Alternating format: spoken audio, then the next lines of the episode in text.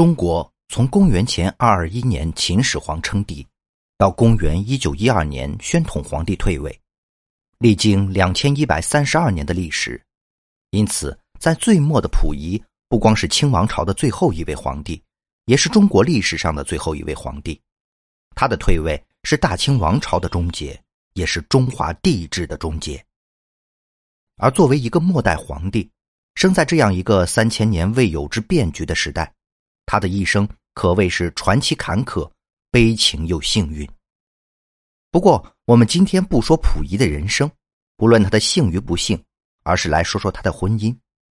溥仪的一生有过五次婚姻，但实际上来说是四个后妃。一个妻子，这一个妻子大家都知道，便是六十年代娶的李淑贤。那时他已经是平民身份，自然要以妻子相称。前头的四个有些不同，娶的时候是皇帝身份，虽然是退了位的皇帝、伪皇帝，却还是正式的封了后、封了妃。前头的四个后妃分别是皇后婉容、淑妃文秀、祥贵人谭玉玲、福贵人李玉琴。李玉琴的册封最晚，她便成了中国历史上最后一位皇妃。有意思的是，结婚的时候溥仪是皇帝，离婚的时候溥仪就成了平民。李玉琴嫁给溥仪，纯粹是因着一场意外。本来有祥贵人谭玉玲陪着溥仪。从收藏的照片中可以看出，年轻的谭玉玲脸蛋白皙，温婉动人。她还是一个读过书的女学生。嫁给溥仪之后，自然很受宠爱。就拿一件事来说，溥仪很喜欢摄影。有人曾统计过宫中的照片，据说数千张中，婉容露脸的只有八张，谭玉玲却有三十三张之多，可见溥仪确实很喜欢她。后来这位皇帝逃跑成为公民时，都不忘将他的照片贴身携带。然而比较遗憾的是，一九四二年八月十三日。谭玉玲患病，日本请来医生小野寺为她治疗，结果并不严重的她忽然去世了，年仅二十二岁。谭玉玲的死在当时就是一个谜，不知因何，溥仪坚持认为是日本人害死了她。后来出席远东军事法庭时，他还拿出这件事出来指控，悲愤欲绝。有一种说法认为，是因为日本人希望溥仪的身边有一个来自日本的嫔妃。这件事从溥仪后来的再娶也能看出，那位被溥仪指控的吉冈中将，在谭玉玲死后，立马找来不少日本女人的照片。溥仪自然是不愿意，他害怕自己的私生活全被日本人掌控，遂在伪满洲中小学的女学生中挑了李玉琴。当时李玉琴十五岁，照片中还能看出天真单纯，这正是溥仪想要的，天真单纯就不会帮着日本人算计。等他被册封为福贵人时，溥仪看着胖乎乎的他说：“以后不管遇到什么不吉利的事情，用你的福就可以克住了。”事实上，李玉琴是否有给溥仪带来福不可知，他自己倒确实算是有福之人。要知道，历代的末代皇妃都没有什么好下场，一旦亡国，一旦所依靠的政治倒台，后宫这些弱小的后妃便是最可怜的。李玉琴比较幸运。她生在了一个新时代，这才能在离开溥仪之后有完全不一样的幸福生活。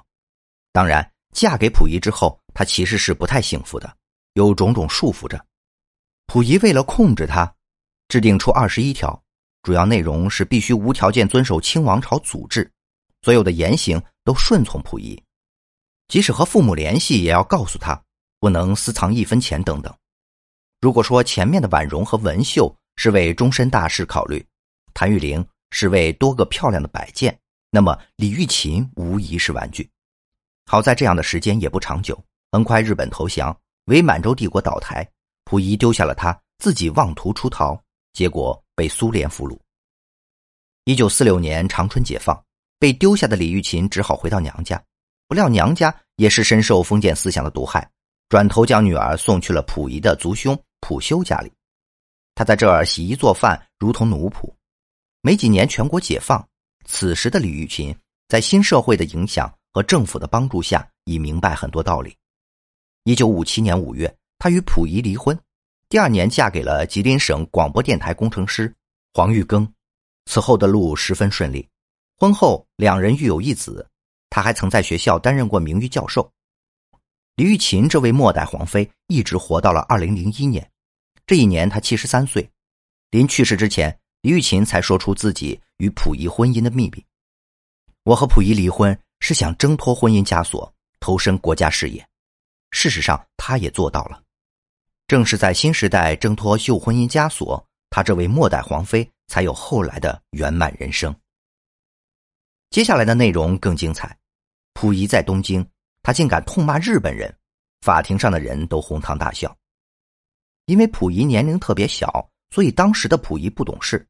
在他刚长大一点的时候，面临军阀割据，而且将溥仪赶出了紫禁城。这个时候的溥仪开始过起了颠沛流离的生活，没有了安身立命之所。当时溥仪非常无助。这个时候，日本鬼子站出来，他们想要拥立溥仪为皇帝。可是，在日本鬼子的眼里，溥仪只是玩物，让他做了皇帝，就是想要以溥仪的名义建立一个伪满洲国，然后可以帮助他们侵略中国，这也是他们的最终目的。溥仪曾经还写了一本书，记录的全部都是他曾经的经历。溥仪回忆起当初的那些事情，那些经历，让溥仪觉得他这一生过得非常心酸。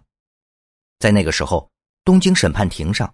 当时的溥仪大骂日本天皇，这件事情可能很多人都不知道，毕竟在那个年代通讯不发达，也不可能传播这种事情，甚至有的老百姓根本就不知道溥仪被带上法庭，因为被日本关东军扶持，溥仪做了伪满洲的皇帝，他衣食无忧，可是也经历了很多风雨，那个时候更是带着溥仪去了日本，让他见了天皇，以自己的身份邀请溥仪来到日本。而且让溥仪受宠若惊，当时对他礼遇有加。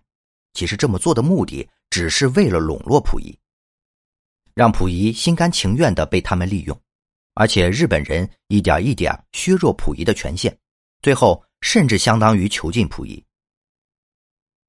而且当时日本让溥仪请回了日本的祖先天照大神，把他供奉在长春的神庙里面。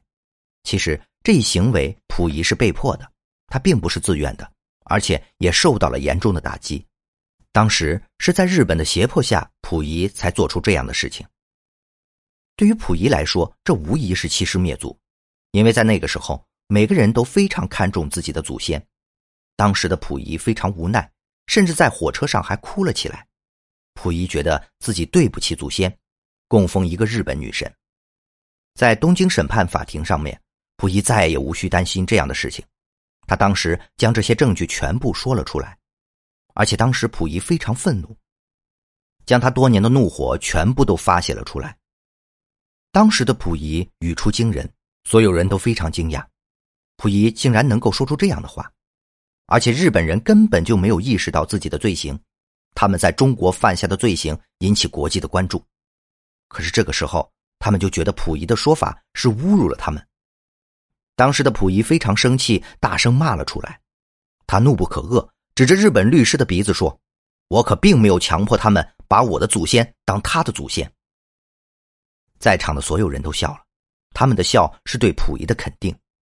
当时的溥仪好像是从战场上下来的，溥仪非常得意，觉得自己终于出了一口气。后来，溥仪终于自豪的面对所有的记者，吐露自己的心声，而且在东京的审判法庭上面。溥仪待了八天，也是在历史中作证时间最长的人。溥仪发表了自己所有的想法，非常硬气，而且对日本的律师进行回击。这样的溥仪不同以往，而且还是在东京的审判法庭上。当时他大着胆子这么做，就没有顾及过后。溥仪要说出来，将他的委屈让所有人知悉。